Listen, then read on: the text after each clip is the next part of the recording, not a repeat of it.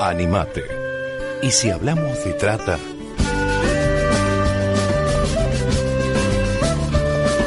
somos la red Causai, una red latinoamericana de vida consagrada, comprometida en la construcción de una sociedad sin trata de personas, promoviendo a través de acciones concretas la libertad, la justicia y la dignidad. A la tristeza te acostumbras, a la rutina te acostumbras, a la pobreza te acostumbras, a la derrota también te acostumbras.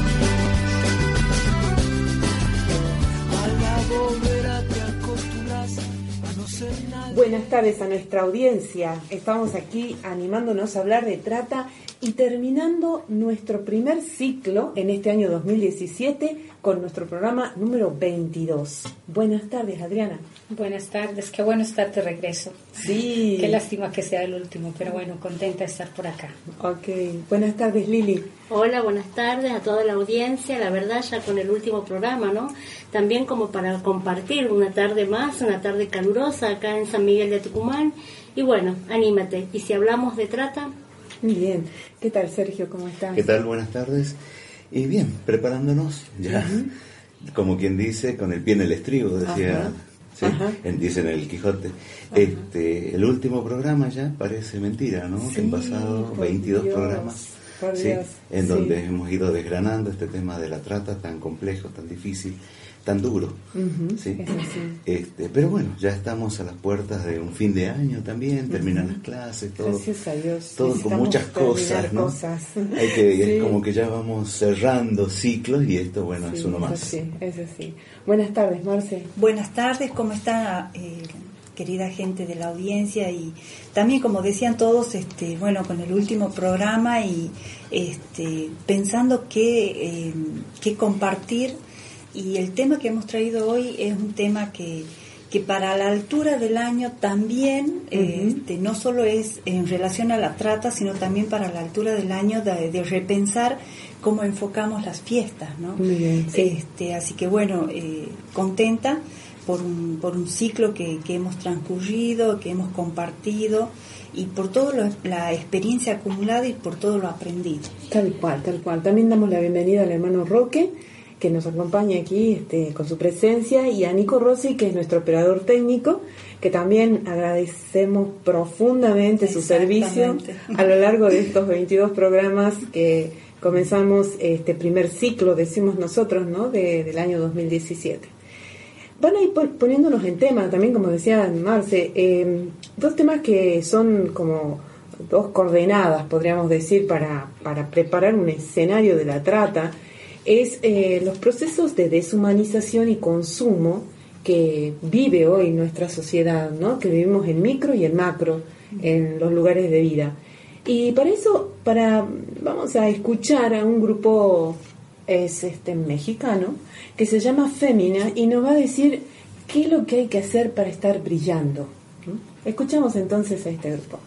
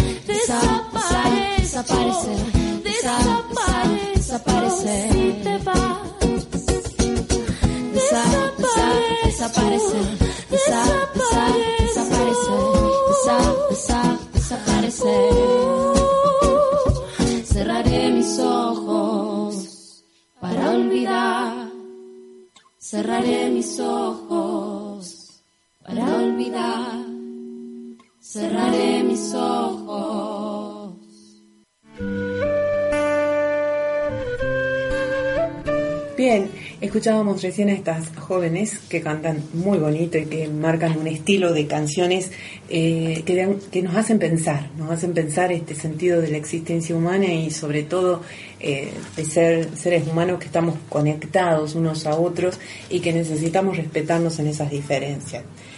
Eh, queremos escuchar, pero antes de escuchar un audio de Rita Segato, es una antropóloga argentina, queremos eh, comentarles quién- qué, qué cosas ha hecho Rita, Rita Segato, y por qué queremos escucharlas. Marce. Bueno, el audio que traemos para compartir, bueno, como decía, es de, de Rita Segato y es una antropóloga y feminista, feminista argentina que reside entre Brasilia y Tilcara, allá al norte.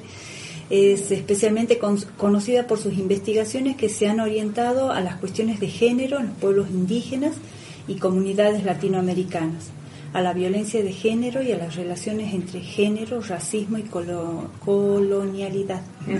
Considera que las relaciones de género son un campo de poder y que es un error hablar de crímenes sexuales, sino que debe considerarse crímenes del poder, de la dominación, de la punición. Y es sobre esto que habla el audio, ¿no? Que vamos a, a compartir. ¿no? Bueno, tiene una trayectoria extensa, eh, ha andado por muchísimos países, tiene doctorados, tiene licenciaturas, así que es una mujer que no habla de oído, Ujú, sino exact- que, que sabe de, de lo que se trata. Así que Bien. bueno, la idea es compartir el audio y bueno, después es este, debatir sobre lo que ella plantea, el punto de vista de ella. Ujú, Ok, escuchamos entonces, Nico.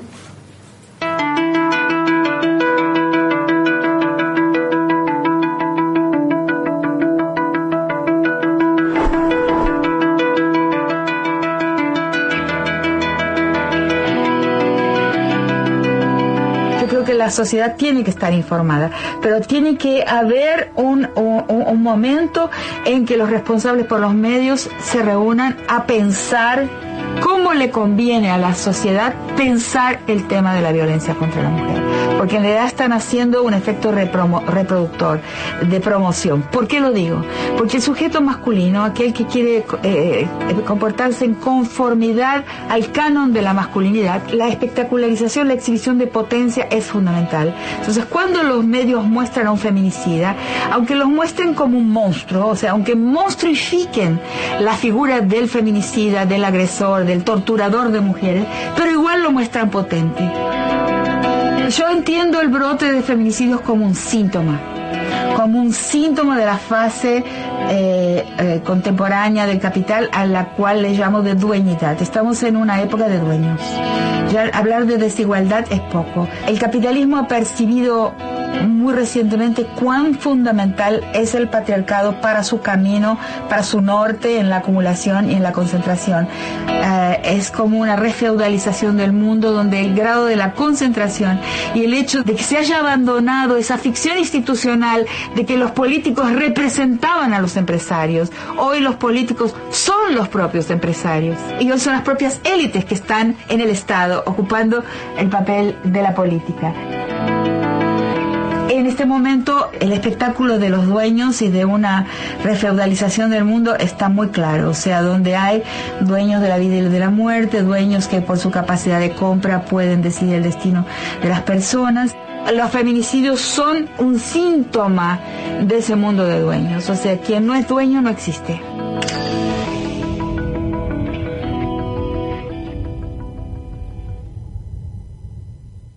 Entonces, este, este dato que nos da Rita Segato en, en este audio nos lleva a ubicar como mm, dos grandes términos, ¿no? Exactamente, eso iba a decir dos, eh, como dos, eh, dos temas que toca. Por un lado, esto de eh, cómo se lo muestra al feminicida, y por otro lado, esto de la dueñidad. Sí, cómo suena eh, me da la sensación de que un correlato inmediato a dueñidad es dominación. Exacto. O sea, tengo el poder de dominar a alguien porque soy dueño, soy dueño de mi rebaño de, ovejas. Eh, por ende, claro, tengo que este, velar también en esto de, de, someter, y, la, en esto entraríamos dentro de la despersonalización, bueno, en fin, no puedo hablar de, no es lo mismo un grupo de, animales a personas, ¿no? Exacto. Eh, no por esto, no el respeto al animal en sí, sino que yo creo que nosotros tenemos otros registros para poder respetarnos. Eh, me llamaba la atención también este tema o esto contradictorio que ella presentaba, que es cuando nosotros le damos demasiado, demasiada publicidad al agresor eh, ¿qué, signo? Es verdad, yo este comentario lo escuché diciendo, cada vez que se conmemora un día de no violencia contra la mujer o el día de la mujer, eh, es como que en la semana aparecen muchísimos episodios y situaciones de violencia contra la mujer, ¿no? Es como que recrudeciera esa, esa sensación. Traigo a colación un comentario que de una de una colega eh, chilena que este, ella es teóloga también eh, y, comentaba en, en, su muro de Facebook el pasado 25 de noviembre comentaba que iba en un vehículo eh, transitando una calle en Chile, en Santiago de Chile, y en el sentido contrario de, la, de, donde ella iba con un, con un amigo en el auto, veía a una pareja donde el hombre la estaba golpeando a ella y jalando del cabello. y Entonces ellos frenaron, dieron la vuelta del vehículo y le abrieron la puerta para que ella subiera, para que, para que sin decir nada, cuenta ella, y que la mujer dijo no, no, no voy a subir. Y que la figura, el, varón, el hombre que estaba con ella, eh, empezó a insultarlo y a quererle eh, golpear o tirar una piedra en el auto. Entonces ellos directamente, bueno, siguieron, dieron vueltas y siguieron. Y la reflexión era esto, cómo cuántas mujeres todavía eh, siguen bajo ese poder de, dominación y como culpables de no sé qué, ¿no? Pero eh, estas situaciones de violencia callejera que permitimos yo creo que también en esto, bueno, era llamar quizás al policía y decirle que él ponga el límite, porque bueno, como ciudadanos comunes que somos, este, quizás es muy limitado lo que podemos hacer, ¿no? Sí, bueno, el, eh, la, la, forma en que la mujer agredida lo, vive es de sometimiento total, digamos, ¿no? Este, prácticamente se considera que es de propiedad de el terror que le tiene hace también que eh, se inmovilice y se paralice, este, pero bueno, eh, también tiene que ver con, cómo ella se percibe, cómo se ve y también eh, lo que decía aquí este Rita, ¿no? En el audio, cómo se lo muestra a ese hombre, ¿no? Y, y lo único que, que, se hace con mostrar es afianzar, eh, de, mostrándolo de esta forma, es afianzar el, pa- el patriarcado, ¿no? Mm. Que es lo que hemos venido hablando. Creo que en esto no está también en juego los medios de comunicación. Cuanto más propaganda se le da, cuando más se lo muestra, cuando más visible se hace el caso, el agresor no pasa y pasa desapercibido o pasa como si nada, ¿no? Es creo que creo que en vez de esto de más allá de un causti- un castigo que uno por ahí espera o a ver la sociedad piensa que lo va a tener, a veces pasa como si nada y, y no, no nos quedamos como paralizados por Sí, decir ¿y por es. qué Mm. no he hecho nada? ¿Por qué? Pero no nos ponemos también del lado de la víctima, ¿no? Mm. Creo que es esto, ¿no? Mucho mucho de que en los medios de comunicación al sacarlo y al visibilizarlo muchas veces mm, no están haciendo muy bien las cosas, ¿no? Mm. Creo que, que en eso es lo que plantea Rita en algunos instantes, pero este sí es verdad que que la mujer eh, cuando sufre no casos de violencia eh, es mucho el terror, es mucho el miedo y la negación que tiene, Mm. incluso en el momento de violencia. Vos lo estás viendo que, a- que, que ella está sufriendo, sin embargo te dice, no, yo opto por esto, Claro. o déjame, estoy bien. ¿no? Mm. Esto de seguir escondiendo y de seguir. Ahí este, en el tema, a mí me suenan dos cosas, ¿no? Eh, también cuando se habla de, por ejemplo, de suicidio adolescente, eh, se acuerdan la época de Rosario la Frontera, con una serie de casos de, y que los especialistas hablaban del efecto contagio, ¿no es cierto? El hecho de que, bueno, al, al dar las noticias de la cantidad de adolescentes, e incluso la, la estadística subía más arriba, ¿sí? Eh, en este caso me parece que tiene alguna relación que al dar eh, mayor información sobre una- un porcentaje más alto, cada vez más alto, lamentablemente, de femicidios, eh, también de alguna manera tiene un efecto contagioso. Por otro lado, a la par de eso, tenemos que, lamentablemente, la justicia no funciona. O sea, eh, una vez leía por ahí que en realidad lo que hace bajar el nivel de delito es el cumplimiento de las normas, el cumplimiento de las penas, ¿no? Porque está este efecto de entran por una puerta, salen por la otra, Sí. la puerta giratoria de la justicia. ¿Para qué lo vas a demandar? Exacto. si no- El no feminicida o el, o el golpeador eh, no tiene una respuesta contundente del Estado. ¿no? no hay una respuesta contundente y de hecho tenemos una serie de casos en el cual, ¿no es cierto?, Eh, orden de restricción que no le interesa a nadie, ¿no es cierto? No Orden se de- cumple. Que no se cumple, que no sé para qué la ponen, porque si no se va a cumplir, ¿para qué la ponemos? O sea, ¿cuál es el sentido de la orden de restricción? Que se cumpla. Claro. Pero al no cumplirse ante la permisividad de las autoridades, sea la poli el Estado, nombrémoslo así, ¿no es cierto? Sea la justicia, la policía o a quien corresponda, no se cumple, entonces lo que se genera al publicitarlo de manera, digamos, eh, espectacular, como hablaba este Rita, ¿no es cierto? Eh, lo que hacemos es, en realidad, promoverlo.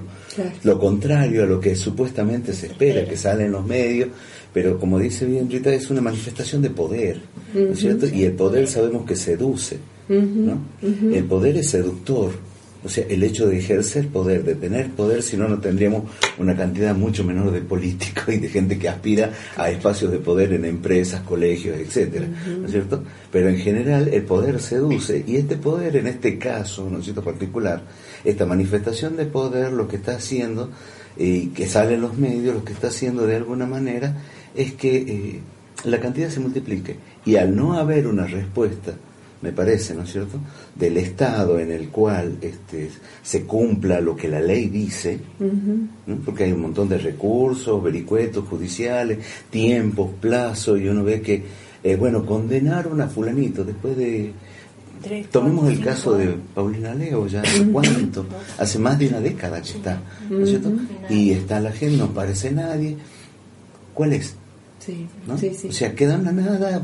Si no fuera por el padre y la gente que lo acompaña, que sigue, esto hubiera pasado. ¿Podemos, hablar frente a esto que decimos que la ley no se cumple, no funciona, que tendríamos como que repedagogizar a la sociedad en cuanto al tema de cómo hacer un nuevo aprendizaje de nuestras conductas para eliminar, digamos, actos de violencia. Lo pensaba desde estas coordenadas, porque si la, lo- porque la ley también eh, oprime de alguna manera, bueno, es autoridad, ¿no? tiene un peso, pero decimos el peso de la justicia, el peso de la ley, el peso, ¿no? Le cae a una persona. Pero es algo que eh, no se piensa, no es que se reflexiona, voy a ver si tengo que aceptarla, no, la tenés que aceptar sí o sí.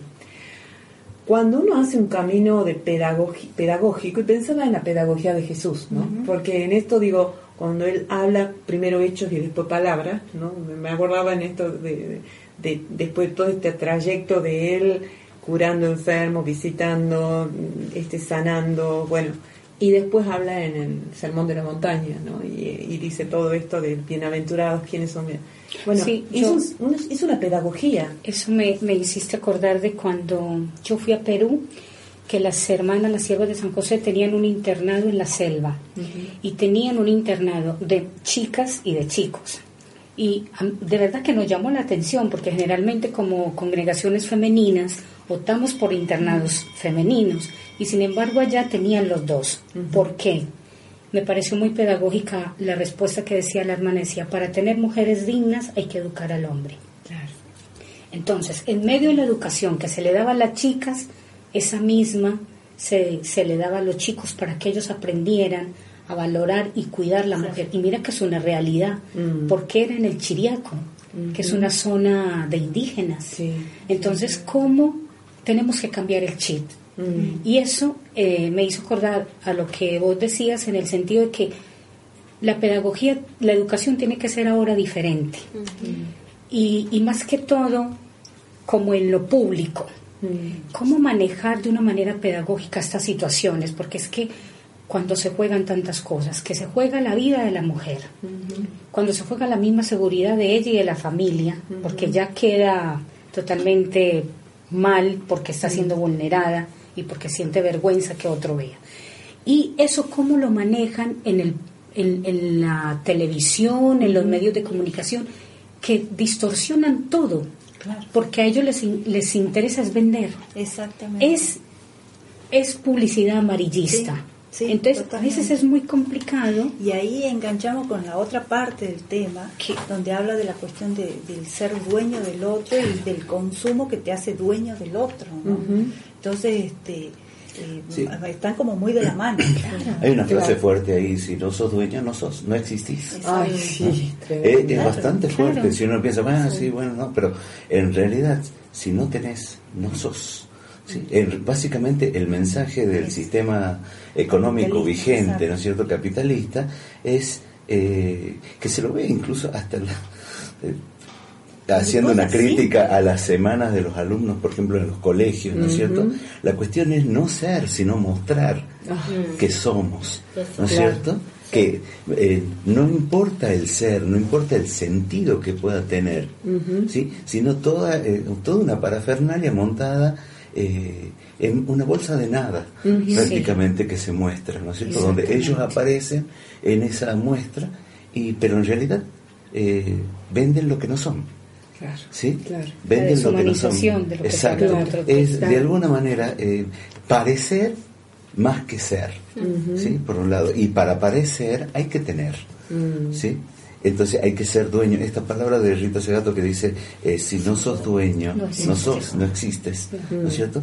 Eh, es muy fuerte porque negar la existencia del otro porque no tiene, digamos que la sociedad en, yo creo que en cierta medida lo hace, ¿sí? Con los sectores más postergados, más allá de que exista el, el día para dar y esas cositas, así que esporádicamente aparecen, ¿no? Pero este en realidad, durante todo el tiempo, durante el resto del año, la sociedad niega a ese que no tiene, ¿sí? porque no existe, o lo trata de ocultar. Sí o sí hay que entrar en esa cultura Del, del, mostrar qué. Exacto. Y, y, en el tema de la mujer es terrible lo que hacen los medios de comunicación. Eh, pensemos en los programas donde bailan, ¿no es cierto? En los cuales, este, bueno, eh, en realidad hasta destruyen valores, podemos decir, porque primero empieza el programa diciendo, ¿no es cierto?, sí, por el sueño de... Eh, para el, un valor que está ahí presente, pero en eh, este, no me puedo acordar quién es el... Este, hay un autor brasileño que habla sobre el imaginario de la descomposición, ¿no? Y este autor dice que eh, generalmente los medios de comunicación toman, ¿sí?, valores y los destruyen. sí. ¿sí? Y lo convierten en antivalores. Por ejemplo, vemos que esta gente, no sé, que tiene un programa nocturno a la noche, con estos del baile, toma este valor tan querido por la Argentina de, de la solidaridad, Sí. ¿no es cierto? Que para que el sueño, y lloran los protagonistas, toda la historia. Pero a la semana siguiente ya nadie se acuerda del sueño. Y bailan, Mm. Lo y lo que, banalizan tanto, exacto, y lo lo que queda tanto. por encima es lo que se dijo el uno, lo que se dijo el otro, exacto, y quién tiene, sí. eh, por decirlo, la mejor cola, la mejor eslola, etcétera, etcétera, y o nada quién más. se copió el paso de quién Exacto. y quién está toda Entonces- esa superficialidad. Hemos destruido, hemos haber tomado un valor caro a la sociedad, como es la solidaridad, y lo destruimos. ¿sí? Y esto contribuye a que esta pérdida de sentido, y bueno, tiene que ser llenada con algo, cosas. O un jurado, exacto. o un jurado que se preste para la burla y Exacto. para una crítica y para un vocabulario tan fuerte cuando estamos queriendo educar de otra manera. Claro, y sobre todo el papel en ese lugar de la mujer, ¿no es cierto? Y que está sujeta, porque en realidad en todo esto este, son muy pocos los hombres que son los protagonistas, ¿sí? En realidad la que es la protagonista es la mujer. Uno diría, qué bien, y aplaudimos, pero en realidad está ahí puesta para que se le pegue. Claro.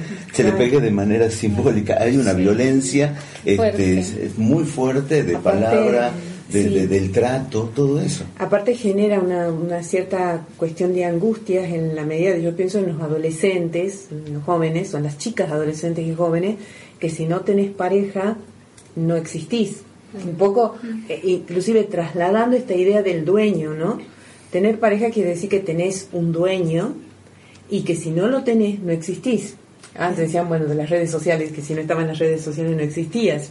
Pero eh, trasladando esa idea, eh, es el, me- el metamensaje que se transmite también en estos contextos y en esta cuestión entre una competencia, entre el valor de la solidaridad que está eh, manoseado y que de pronto, eh, porque el mensaje continuamente es decir, porque, ¿por qué está sola? Quiere decir que, que está que está triste porque está sola y no, estoy sola porque estoy feliz. No, no- nadie entiende esto y del tema de personalización. Por eso, me- volviendo a estos dos temas que decíamos, estas dos coordenadas, la Y deshumanización el consumo, totalmente, Entonces, por ahí va, mira. Claro, entonces por eso digo que es la humanización.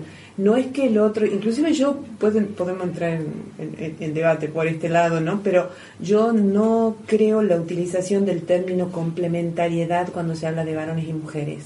Yo creo que se complementar, la, la complementación se da en la acción, pero no porque a la mujer le falta el varón o al varón le falta la mujer, por Dios, eso no es así. Dios nos ha creado tan completos a cada uno que nadie te tiene que venir este tema de la media naranja y toda esa historia romántica eh, no encuentro mi media naranja que, que dónde estará mi media naranja no no no no no por Dios no se confundan existen varones y mujeres libres y diferentes y que por su diferencia que se pueden atraen vivir solos Y Claro, completos. que pueden vivir completos. claro, Exacto, completos, porque así los hizo Dios. O sea, no hay que ir Exacto. Si no buscando la otra mitad. Ya Dios estamos. se equivocó, Dios se equivocó y como a la mujer le falta el varón, a la mujer le falta- y así. Entonces yo creo que en el fondo estamos transmitiendo esa idea, ¿no? Y esa idea también quiere decirnos que si yo no estoy este, con alguien es porque estamos mal. Y justamente esta mujer que está vulnerada no se ve sola. Ese es el punto. No se ve, no ve el horizonte, Claro. es decir, no no ve más allá de que si no está con esta persona que está domina, Tóxica, claro, que está dominándola. todo el tiempo, no se ve sola. Claro. No ve una luz de decir, bueno, voy a trabajar por mí que misma. también que- tiene que ver con la forma en que hemos sido criadas. Claro. No podemos ir ni siquiera al baño en una Sí. fiesta solas. Sí. Así es. Tenemos que ir en manada. ¿Por Sí. qué? Entonces, siempre en las escuelas incluso, que las chicas no vayan solas al baño, siempre acompañadas. Es decir, bueno, hay, hay una cuestión de cuidado también, pero también está por detrás esto otro de que, uy, está sola. Entonces, Claro, este, y es como que esto, esta cuestión, digamos, esta cuestión sí está bien, la cuestión de cuidado, pero no que vayan acompañadas, o sea, como que la mujer, y se afianza la idea del sexo débil. es- Exactamente, se nos afianza la idea desde del, ahí. del, fren- sí, del sexo sí. débil, si la mujer esto, aquello, no. entonces la mujer necesita, en Sí. teoría, ¿no es cierto?, Sí, del sí, sí. varón que la complete, que la lleve, etcétera, cuando perfectamente la mujer puede darse eh, solita la vuelta, digamos. Y lo ¿no? terrible de las canciones canciones, que el varón te hace mujer. Ah, sí. Por Ah, Dios. sí. Sí, sí, sí, sí, sí. Por Dios, como si fuera que hemos nacido, no sé, ameba antes. Claro, Pero claro. recién a partir Sí, de sí. un varón somos mujeres. No, es una cultura. Exacto. Exacto. Sí, Entonces, sí, sí. también hay que volver a repensar esta cuestión de Sí. eh, las masculinidades. ¿no? Tal cual. Que Tal es un cual. tema que hemos hablado también Sí, aquí en el que nos quedará como tarea para, también para nuestro Eh, siguiente. Exactamente. Bueno, entonces eh, hay, hay, una, hay una cantante eh, rapera que es Anita Tijoux, que es una chilena que ya la habíamos presentado en el programa anterior, con una canción que nos quiere hablar de algo que se llama Despabilate. A ver, de qué cosas tenemos que dejar de lado y despabilarnos. Escuchamos a Anita Tijoux.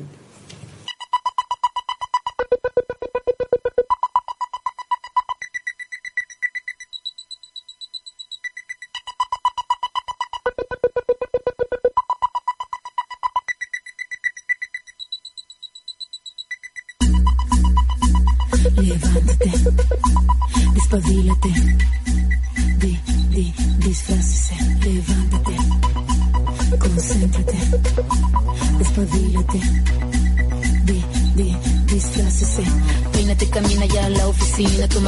y empieza la rutina. Todos los papeles en el maletín.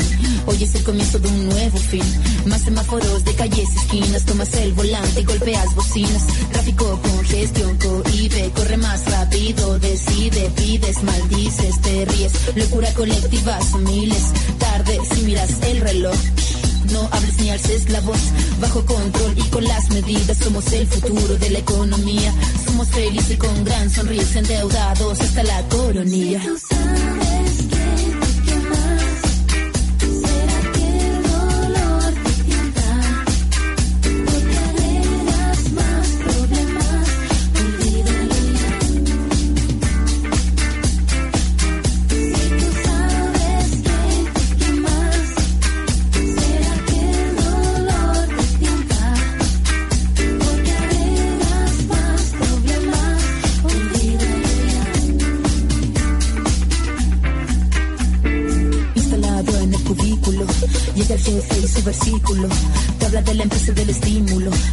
Del equipo otro discípulo. El se acuesta, todos van corriendo. El tiempo corre, vamos resistiendo. Queremos el último modelo, el ascenso y tocar el cielo. Tráfico, congestión, cohibe, corre más rápido. Decides, pides, maldices, te ríes. Locura colectiva, son miles. Bajo control y con las medidas. Somos el futuro de la economía. Somos felices con gran sonrisa, endeudados hasta la coronilla.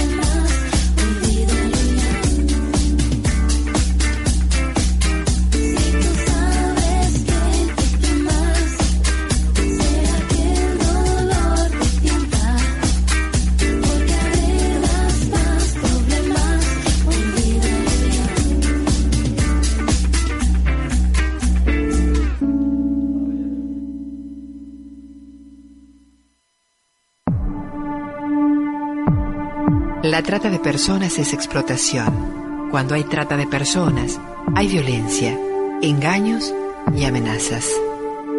Si alguien te ofrece como mercancía, te prometen un trabajo bien pago y con buenas condiciones, te llevan a otro país o ciudad y te alejan de tu familia y amigos, o estás en un prostíbulo, te endeudan, te obligan a tener sexo, podés denunciarlo. Si esto te pasa a vos o a alguien que conoces, Llama a la línea telefónica gratuita 145 del Programa Nacional de Rescate y Acompañamiento a las Personas Damnificadas por Delitos de Trata, Ministerio de Justicia y Derechos Humanos de la Nación. Funciona todos los días, a toda hora, y las denuncias pueden ser anónimas.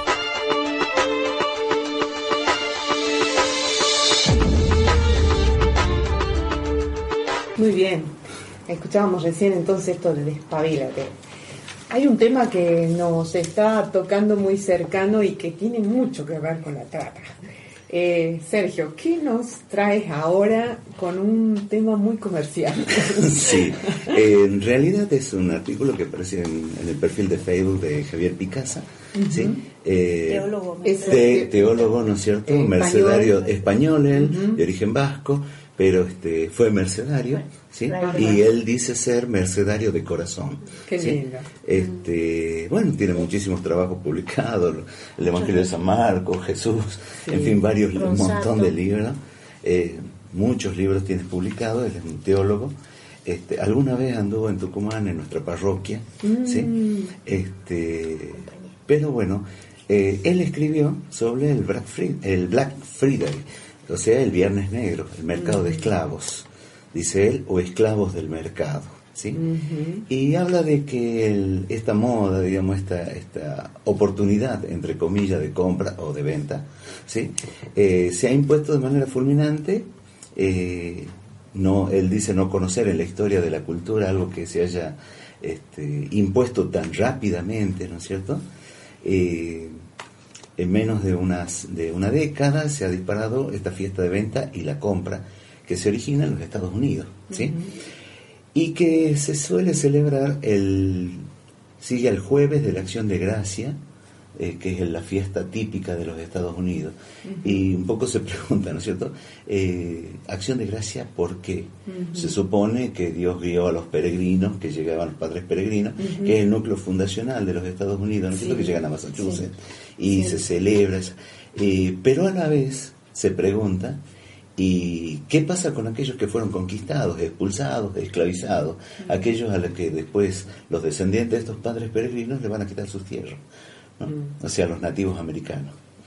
Eh, otra cosa que dice, también hace que al lado de la fiesta religiosa ha estado siempre la fiesta del mercado.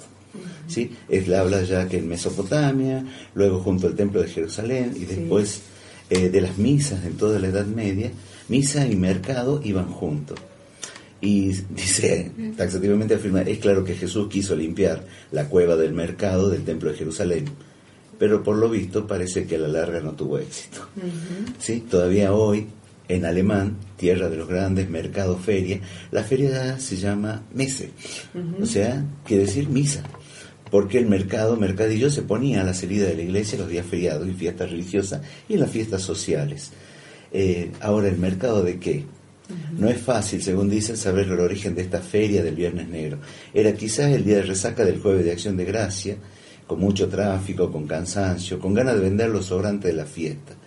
En esa línea se ha extendido una tradición que si no es cierta está bien acertada en su sentido. Los comerciantes y terratenientes de los Estados Unidos aprovechaban el viernes, después del jueves de la gracia, para vender con rebaja a los esclavos negros. Tú sabes que te hago un pequeño, un pequeño este, excursus. Eh, veniendo de vivir en la zona andina, era muy común, eh, la gente llegaba a la misa de las 7 de la mañana y traía sus cosas y dejaba armado el puesto y armaba la feria. Y era la posibilidad también, digamos, de la otra, la otra cara, ¿no? Porque venían de comunidades de altura, entonces llegar a participar de la misa y después hacer las compras era lo práctico. Exacto o traer sus productos para vender también, ¿no? Claro, en ese caso estamos hablando de comunidades este, más bien empobrecidas, ¿no? Y que, bueno, es una oportunidad, esta fiesta que reúne a gente, ¿sí? Eh, la oportunidad de venta y de conseguir algún dinerillo para su casa, ¿no? Eh, algo que el Black Friday no es. No es, no es, es la contracara, podríamos decir, ¿sí? Eh, a ver, ¿dónde iba? Sí. ¿El mercado de esclavos o esclavos del mercado? se pregunta él. ¿sí? De un modo u otro sigue habiendo mercados de esclavos asociados a la fiesta de acción de gracias por el dios pavo del dinero, entendido como libertad para ganar, para comerciar dominando al mundo. ¿sí? Por eso esta fiesta de la acción de gracias se convierte en fiesta de las esclavitudes, para enriquecerse con esclavos de diverso tipo. Actualmente, en sentido externo, no se venden esclavos, pero en general el gran comercio aprovecha este día para esclavizar a la gente con la droga de la compra por la compra, que es un poco lo que hablábamos, de la pérdida del sentido se llena con cosas. Y, y es lo que termina pasando ahora en esta época navideña, ¿no? Sí. Toda Sí. la Navidad Sí. pierde el sentido por Muy comercial. ¿Qué voy a regalar? ¿Qué voy a. Está también el Cyber, Cyber Monday Cyber Monday. Claro. y Muy Black comercial. Friday, o sea que sí, de lunes a viernes hay que comprar. Exactamente, ¿no? Claro, la idea es esa, Es digamos. Es un negocio, Exacto. la Navidad. Claro, exacto. Claro, la Navidad, Sí, sí. incluso donde mm, el personaje central es desplazado por otro que no tiene nada que ver. ¿sí? Que un personaje recreado por, por una firma de gaseosa, ¿no es cierto? Y que tiene el color de la gaseosa y que no tiene nada que ver. Y el personaje principal de la Navidad, ¿no es cierto? El nacimiento de Jesús es dejado de lado, digamos, es, una, es un apéndice de la fiesta, tal y como la proponen desde los medios de comunicación. Es una excusa, parece, Exacto, el nacimiento. sí, sí, el nacimiento es algo secundario, digamos, este, sí, eh, primero es Santa Claus, Papá Noel o como se le llame, y después, muy, muy, muy así, Mm. apenita, ¿sí? Es la fiesta de la natividad, del nacimiento. Y también la, por ahí la, la incapacidad de poder vivir esa Navidad de forma distinta y de pensar en no, no hacer, por ejemplo, eh, tanta comida, tanta bebida o regalos, ¿no? Simplemente con eso, ¿no? Este, es como que si no se hace, si no se da esto comprado, no se da esta Navidad, o no es perfecta, o no está buena, o, o lo que fuera. Eh, acá ligando un poco que de- tengo el texto de, de, de Picasa, ¿no? Y cuando escuchábamos a Rita Segato decía, si no sos dueño, no existís, ¿no? Y por otro lado, Picasa dice, si no compras, no eres nadie. Mm, Se trata de producir para vender si- sin más, para engañar a los incautos con la ilusión de que son libres comprando lo que mande el mercado, lo que mande la propaganda, a pesar de que siga habiendo esclavos a las puertas de la casa. Más aún, el mismo mercado negro, se pregunta si hay uno blanco, produce miles y millones de esclavos en el mundo, con hambre sometidos al gran capital. Y a mí, para mí es indefectible unirnos a, a este nuevo tipo de esclavitud, como decía el Papa, el tema de la, de la trata de personas, ¿no? sí. Una esclavitud del siglo XXI. Obviamente, una de las fases, digamos, central de la esclavitud, de, de la trata de personas, es el, el lucro. Básicamente, que es el, el fin del mercado. Usar y volver a usar a la persona como objeto. Sí, y, y, por ejemplo, pensemos en los talleres clandestinos que están en Buenos Aires, o También. quizás acá, ¿no? O sea, es la producción que ahora deben estar produciendo a full para esta época Para de venta, ventas. ¿no es cierto? Y en este momento es que ese, ese esclavo que está ahí en, en una pieza 4x4, seis o siete personas trabajando en máquinas de coser, produciendo para las grandes marcas que se venden en los mejores locales de, de- de cualquier ciudad de nuestro país, ¿no es cierto? Están produciendo para ese Dios mercado, para esta época de venta que, que se aproxima, digamos, que es la Navidad, ¿sí? Y que volvemos de nuevo a esa pérdida de sentido, ¿no es cierto? Como se hace en los medios de comunicación, tomar el sentido de la solidaridad y despedazarlo en un, en un programa de baile, ¿no es cierto? También de alguna manera los medios de comunicación y el mercado ha tomado esta fiesta tan grata y tan, eh, tan nuestra como es la Navidad, ¿no es cierto? Para despedazarla y ofrecerla a este nuevo Dios que es el mercado. ¿Sí? Y, eh, también esto cómo va quitando también la plusvalía del trabajo, ¿no? Esa otra faceta del trabajo que no es solamente el- el- la cuestión económica, lo que uno gana en, en pesos, sino la satisfacción del trabajo, eh, la, la creatividad y todo eso también queda destruido. Cómo te dignifica también a Claro. través del trabajo se va desapareciendo, ¿no? Exactamente. Ahí dice, este, se pregunta Picasa, ¿fiesta nueva? No, una fiesta antigua, la fiesta del capital que esclaviza. ¿sí? Y él dice, he dicho al principio, que es una fiesta rápida que ha entrado en Europa, está hablando en España, ¿no es cierto?, en menos de 10 años por la fuerza del gran mercado. Pero los que leen libros y saben historia, saben que esta era la fiesta del gran mercado de Roma, a las puertas del mercado romano.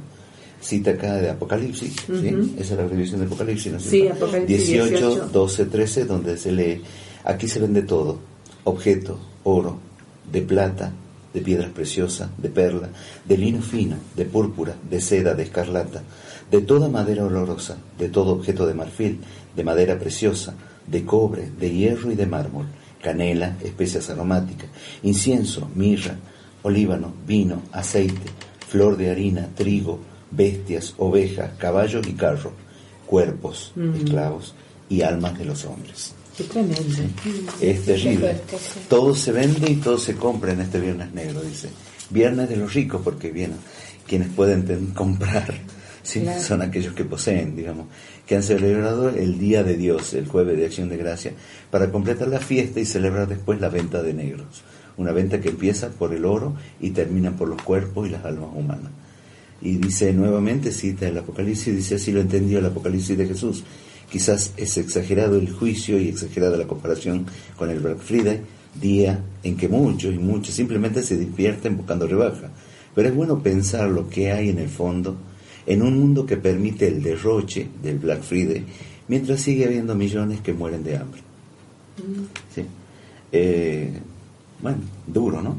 Sí, sí. Bastante. Bastante cruel. O sea, parece pero, mentira. pero sí. no menos cierto, ¿no? No, claro, que eh, se vaya inmolando incluso hasta nuestra propia cultura, nuestra propia tradición. Yo recuerdo que cuando niño esperaba el regalo del, del niño Dios. Ah, sí, en Colombia sí, también el niño Dios Exactamente, a mí es- siempre era el mensaje. Exacto, sí. Niño Dios, no el Papá Noel. Exacto, ¿no? Y que fue reemplazado por esta, bueno, esta figura, que es una figura que si bien toma al pobre San Nicolás de Bari, ¿no es Sí. cierto? que no tiene la culpa San Nicolás en realidad, ¿no es cierto? Pero ha hecho toda una, toda una, eh, podríamos decir, toda una, toda una historia y todo un, una, un, un aparato monstruoso que va vendiendo y va devorando de alguna manera la misma Navidad y el sentido que tenía la Navidad para nuestros abuelos. Exactamente. Hay una cosa que creo que nos viene muy a, así como de contagio. Me acuerdo que había un, un- un sacerdote claretiano, biblista, que nos acompañaba en los cursos bíblicos que hacíamos allá en Santiago del Estero, en Guasayán. Él venía una vez cada dos meses eh, y él no- nos, nos decía dos cosas que siempre me llamó la atención, como que, viste este tema que uno a veces queda fijada con algunos conceptos que realmente hay que darle vuelta. Eh, este tema de que los cristianos no tenemos no tenemos enemigos, sino hermanos equivocados, ¿no? Sí. Eh, yo creo que ese es un sentido superador de hablar de, de la violencia por ahí que genera alguien que piensa distinto a mí, no es mi enemigo, es un hermano que está equivocado o que piensa diferente, también, También. se puede Sí, ¿no? decir, ¿no? Pero ahí es donde yo digo cómo nosotros nos venimos, y, otro concepto que tenía era que nosotros el cristianismo lo tenemos que, eh, como él hablaba de la evangelización por el contagio, o sea, el testimonio de vida y todo eso. Creo que hay un tal seductor es el mercado, tan seductor es el mercado, que toca, que eso nosotras cuando reordenamos nuestras economías, este, ya hace unos 10, 15 años atrás, este, de que cada hermana empezábamos a hacer nuestro presupuesto personal y se ponía y se conformaba el presupuesto comunitario, que aprendamos a pedir lo que necesitamos, aprender a poner en común, bueno, todo, todo este tema de, de la vida comunitaria, decíamos que eh, muchas veces eh, la economía tiene que ver mucho con lo afectivo. ¿no? Entonces, cuando te tocan, viste, cuando uno dice te tocan el bolsillo y ahí salta Sí, todo, ¿no? sí. Y es porque tocaron algo que vos podés administrar. Entonces, creo que en esto el mercado está enfocándose en nuestros afectos. El mercado toca aquello, porque yo soy una persona que nunca sé qué regalar. Yo sé que me gusta regalar, pero no sé qué regalar. Por ahí prefiero, tengo yo algo mío y lo puedo regalar. Desde un libro hasta un cuadrito, una foto. Eso, eso siento yo que es un, un valor de regalo. Pero hay muchas personas que dicen, ay, si no compro algo y que no vaya a ser que esté así como de última moda, no queda bien, ¿no? Sí. Entonces, hay o por uno- el precio. O por el precio. por el Mirá lo que estás comprando. que a veces, por ejemplo, Sí. me han tocado en algunos colegios donde trabajo que, este, no, pero hay que poner más. ¿Qué compramos con mil pesos? ¡Oh, Dios! ay. Para el regalo, visto que se hacen los regalos Sí. para los días de- de- Los del rector, para los directivos, para el representante legal, todo eso. Y no, pero ¿qué compramos con mil pesos? Entonces, eh, por favor, Claro. hay gente que vive el mes con eso. Sí, ver cómo y con menos.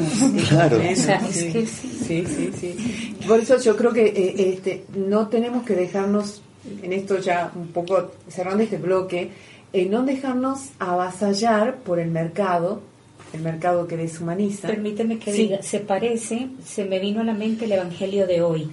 Viste que el Evangelio de hoy empieza cómo es eh, estos hombres se admiran por el templo, ven sus piedras preciosas, sus bueno, todo lo que con lo que está decorado y Jesús les dice no se dejen confundir.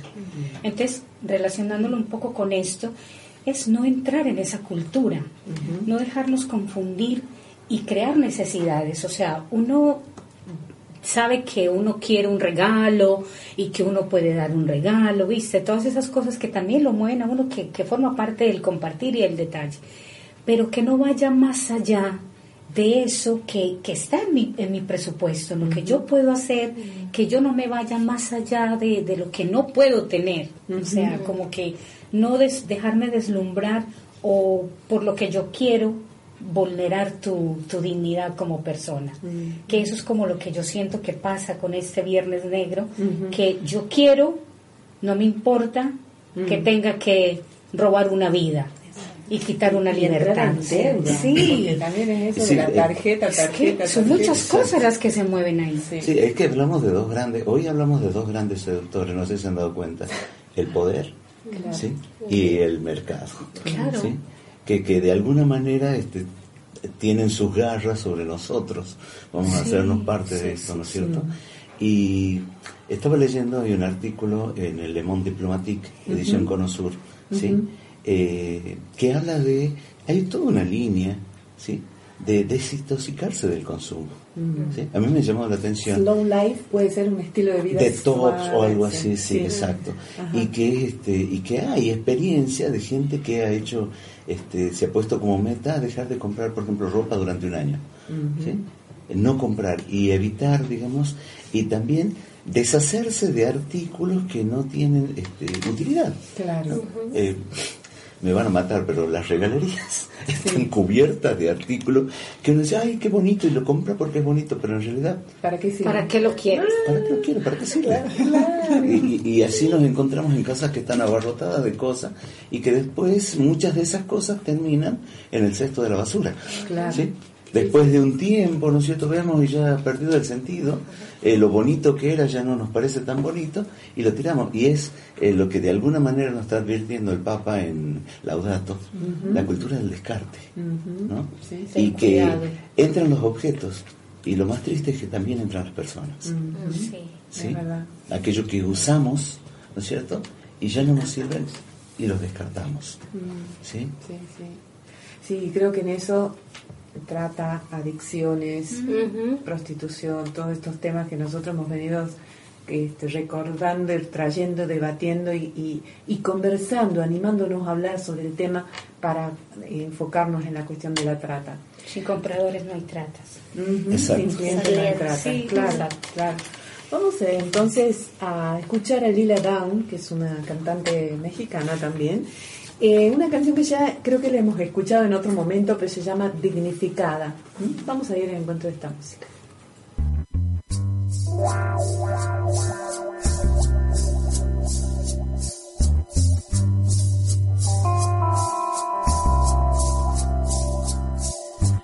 Hay en la noche un grito y se escucha lejano. Es la voz del silencio. En este armario hay un gato encerrado. Porque una mujer, porque una mujer defendió su derecho. De la montaña se escucha la voz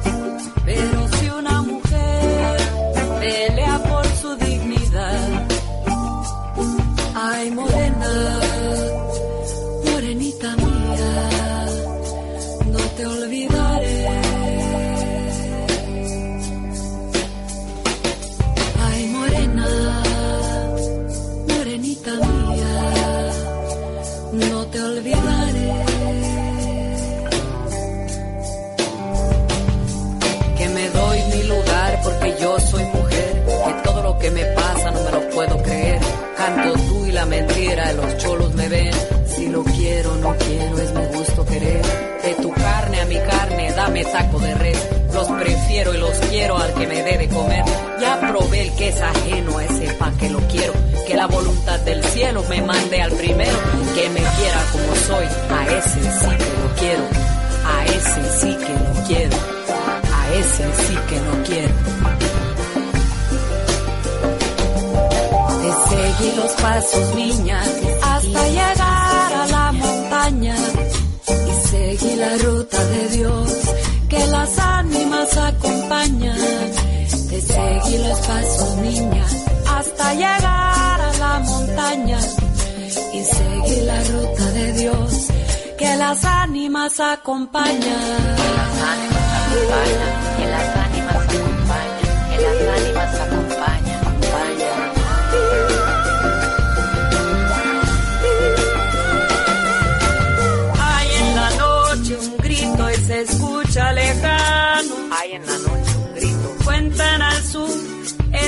voz del silencio.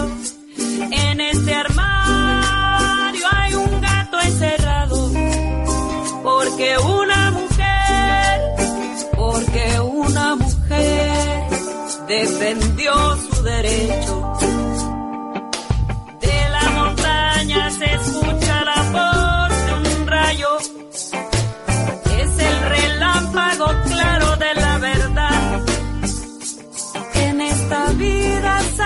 Que nadie perdona nada. Pero si una mujer, pero si una mujer pelea por su dignidad. Ay, morena, morenita mía, no te olvidaré. Madre preciosa, madre cariñosa. Bien, bueno, hemos escuchado esta canción tan, tan bonita de, de Lila Down y vamos a ir, sí, despidiéndonos por ahora porque terminamos un ciclo, estamos, yo personalmente estoy feliz de haber realizado este ciclo con ustedes en, en Radio Santa Rosa, este, esta radio online del Colegio Santa Rosa que nos ha abierto las puertas, eh, con la el deseo de seguir este mm, proyectándonos en otras radios quizás del medio, que entremos en dial de la radio, Sería lo ideal. ¿no? porque claro, acá sí solo si se tiene internet se puede escuchar la radio, pero creo que eso ampliaría también nuestras, nuestra llegada a otras comunidades que, que pueden utilizar nuestro, usar nuestros programas para seguir instalando la conversación de la trata de personas en distintos niveles, en distintos lugares, en distintos ámbitos. Eh, que eso es lo que nos interesa y a lo cual tendemos como Red Causa y poder este, llegar a más cantidad de gente para tomar conciencia sobre la importancia de, cuidarnos, protegernos, proteger a nuestra niñez, a, nuestra, a nuestros jóvenes eh, y también a nuestros ancianos, ¿no? a todo lo que son vulnerables en la sociedad. Por mi parte, eh, les deseo que, este tiempo de, adviento que estamos comenzando ya eh, sea un tiempo de abrirnos a la esperanza, de, de resignificar el mercado a la relación interpersonal, a la conversación, a la conversación que edifica sobre todo, a la conversación que nos nutre el corazón, el alma y que nos hace ser mucho más seres humanos. Gracias. Mm, Bueno, por mi parte también despidiéndonos este, con un hasta luego, porque Sí. Queremos seguir, este, eh, agradecer también el tiempo que han tenido para escucharnos, eh, agradecerle a- aquí al equipo que eh, hemos podido trabajar juntos, que nos hemos acompañado, hemos crecido fraternalmente un poquito más, este, nos hemos conocido un poco más y también nos hemos animado a hablar de este tema que está tan, tan como oculto, este, naturalizado en la sociedad y bueno, seguir apostando a, a seguir desvelando este tema, ¿no? Y también este, con el deseo de que eh, para, para este tiempo eh, podamos, como decías, eh, Male, poder eh, hablar mirándonos a los, a los ojos, ¿no? este, de corazón a corazón, ¿no? Este, de que podamos, este, no sé, dejar de lado por ahí algunas, algunos egoísmos, dejar de lado eh, el, el yo quiero, eh, para que seamos nosotros. Eso estaría bueno. Así que hasta pronto. Gracias. Sí. Bien. El último programa, ¿no? 2017. 2017. Este, bueno, no, la verdad que yo la he pasado bastante bien, ¿sí? Eh, por otro lado, me ha permitido de alguna manera también este, recordar algunas otras épocas en que hice radio, ¿sí? Esto es un volver a la radio, para mí por lo menos, este, y con un tema tan, tan duro, ¿no? Por ahí, eh, pero tan necesario hablar, eh, no ocultar bajo la alfombra, ¿sí? que generalmente eso es lo que hacemos con los problemas, con aquellas cosas que no nos animamos a enfrentar o que nos molestan, ¿sí? Eh, los ocultamos bajo la alfombra. ¿sí? Y de alguna manera este espacio ha significado sacar, sacar afuera, como decía Piero, sacarlo todo afuera, ¿sí? Mm. este, para que esto, bueno, se pueda ver y se pueda arrojar luz y podamos tener las distintas opiniones de, de distintas personas que ven y que sufren y que trabajan por esto.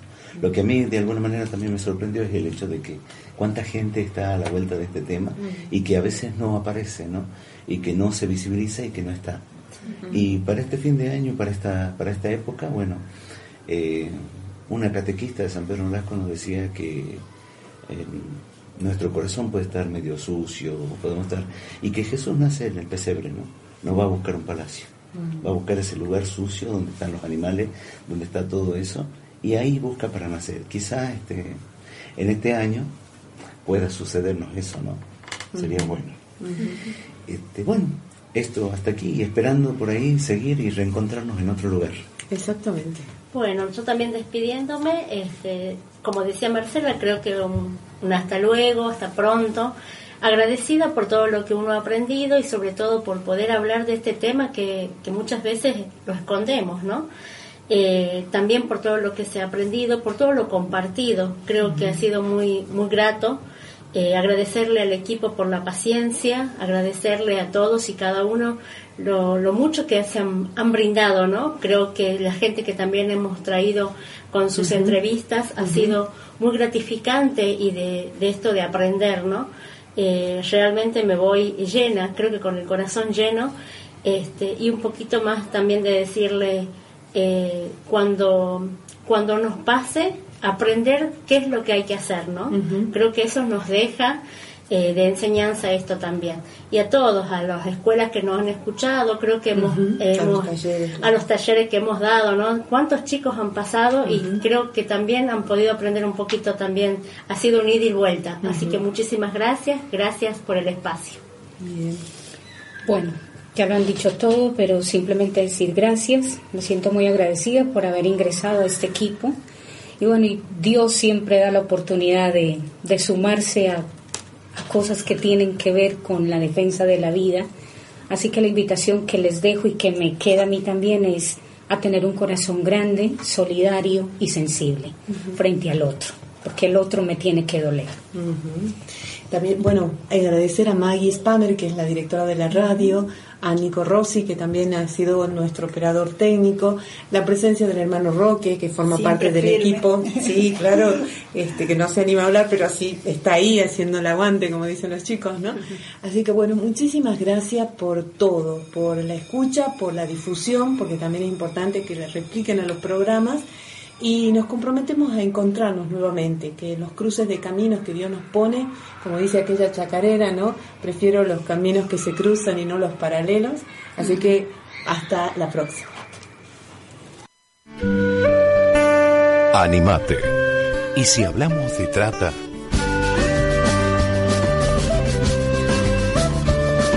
somos la red Causai, una red latinoamericana de vida consagrada, comprometida en la construcción de una sociedad sin trata de personas, promoviendo a través de acciones concretas la libertad, la justicia y la dignidad. A la tristeza te acostumbras, a la rutina te acostumbras, a la pobreza te acostumbras, a la derrota también te acostumbras. A la bobera te acostumbras, no ser nadie, te acostumbras a amar de culpas, te acostumbras a ser esclavo, también te acostumbras.